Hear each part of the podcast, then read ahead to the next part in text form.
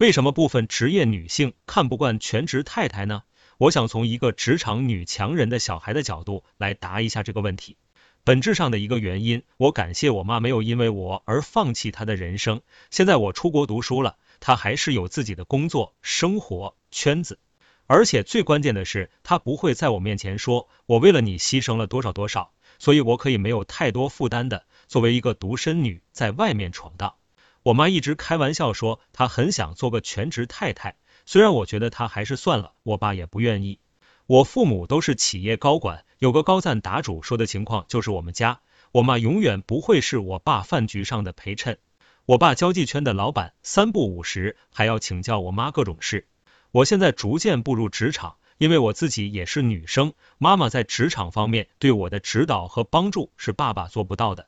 其实我妈在我出生之后也辞职了，但不同于全职带娃，她去念大学了。逼逼一句。我觉得一孕傻三年，在我妈身上是驳论。我出生后第二年，我妈成人高考进了本市重点大学，现在是个二幺幺，和英介一起上课，在校期间一直是大学霸，专业课各种年级第一。她白天上课，晚上还要回家照顾我，太厉害了。我三岁全托四岁寄宿，但我一生都在被我妈影响。她的好学、努力、勤奋，在职场不服输的拼搏精神，一直都在激励我成长。我和我妈关系非常好，我发自内心的尊重她，对她的崇拜更胜对我父亲，因为我也是女孩，是她让我看到一个女人的韧性，告诉我不要因为性别和生理条件就服输。我不太喜欢现在网上的女权，但我觉得真正的女权是这些职场拼搏成功的女性给下一代人带来的激励，是她们让我明白，作为一个女性，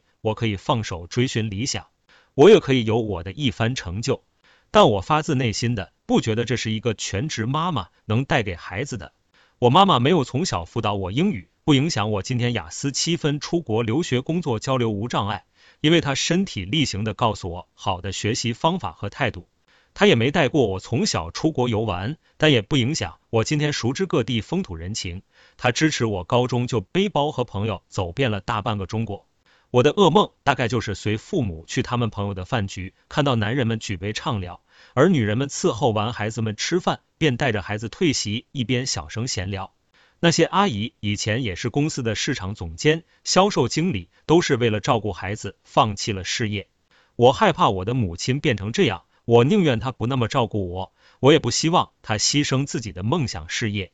因为在我看来，这是一个循环，一代接一代的梦魇循环。好似他的今日就是我的明日。作为孩子，我觉得不值得。我毕业入职场之后，我妈就叮嘱过我，无论如何不要放弃工作，经济独立是立身之本，不要把自己的一生赌在一个男人的良心上。她见过太多丈夫富贵会妻子退居二线全职的例子了，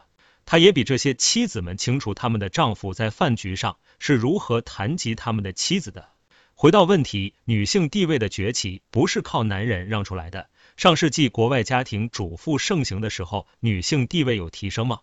如今各大企业严禁职场性骚扰，平权推进靠的都是在职女性的努力。一个有性骚扰历史的员工在硅谷无处存活，因为他可能会引起整个公司的女性员工的集体辞职，而这家公司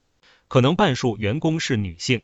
我不好说，我觉得全职太太不好，选择如此无可厚非。但吹捧全职太太的意义，抬高其社会价值，鼓吹全职太太对所谓家庭教育的好处和优势，才是我最看不惯的地方。